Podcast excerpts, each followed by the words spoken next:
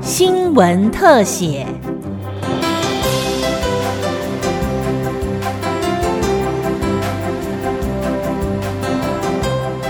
听众朋友您好，欢迎收听今天的新闻特写，我是郑继威。泰鲁格号出轨事故造成重大人命伤亡。事故列车全部移出隧道口之后，泰鲁格号车头几乎被削掉，第八节车厢也严重溃缩。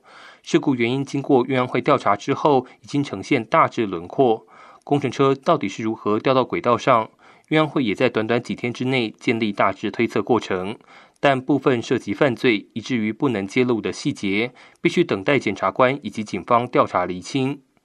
肇事包商李义祥一开始说，他自己在清明连假的第一天到工地巡视，将工程车停放在斜坡道路上面，有拉手刹车，不知道车子为什么会滑下边坡，被泰鲁格号撞上。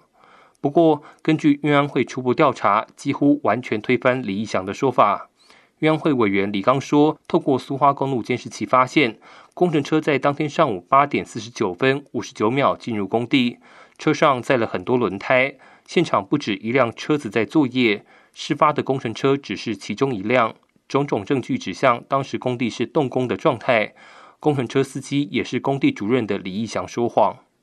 实际上，他当天早上是载了很多的轮胎进入这个现场。那目前所解读看到的这个工程车的资料，哈，可以显示，啊，其实在现场不止一辆车子，哦，在啊这个作业当中，啊，工程车这一辆有吊臂的只是其中一部。哦，所以当天并不是一个完全，呃，没有没有其他人员跟车辆的状态，还有其他的车辆在移动当中。哦，除了被撞的这一部工程车，另外还有其他的车辆在移动。哦，甚至里面还有停放下摩托车。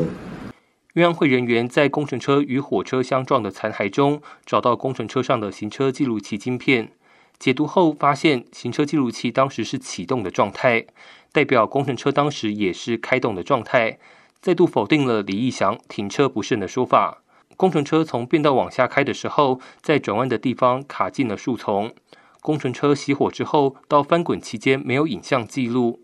运安会推测，这个时候李义祥先暂时把车子熄火，当时有记录到一辆怪手在旁边。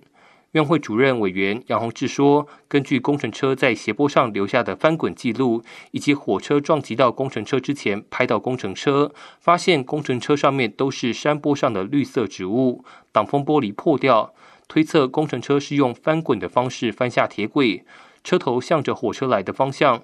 工程车滚下轨道之后，只有一分多钟的时间就与火车正面撞击。至于火车驾驶员袁纯修在生命的最后时间看到了什么？”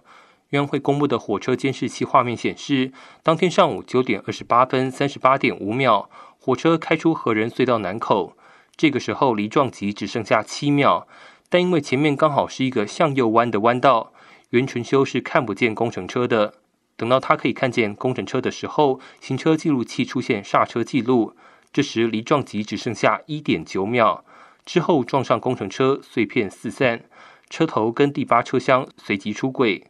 不幸的是，这时离列车撞击清水隧道也只剩下一点一秒。杨志说，他个人认为司机员已经全力刹车，做了所有可以做的事情。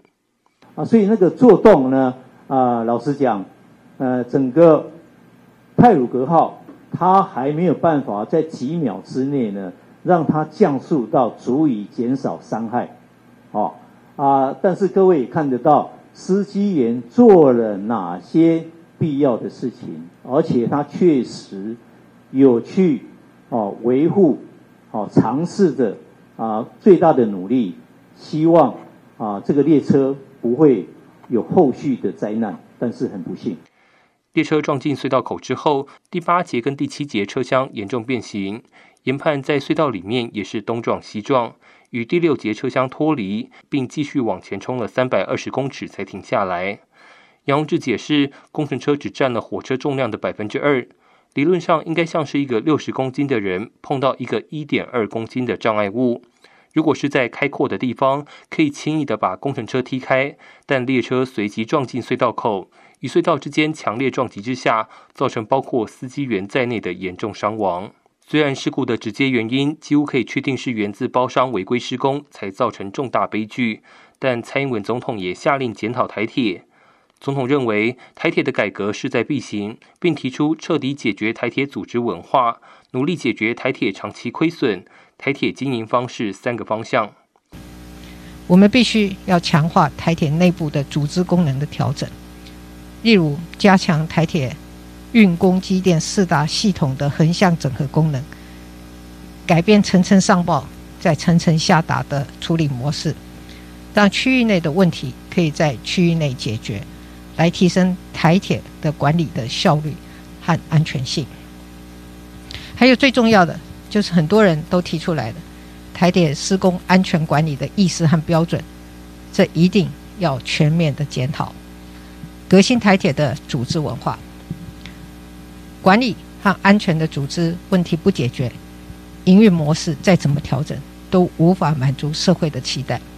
蔡英文强调，当台铁的营运能做到良好的管理，提升安全要求，并改善财务，才会有更大的空间来讨论最适合台铁永续经营的模式，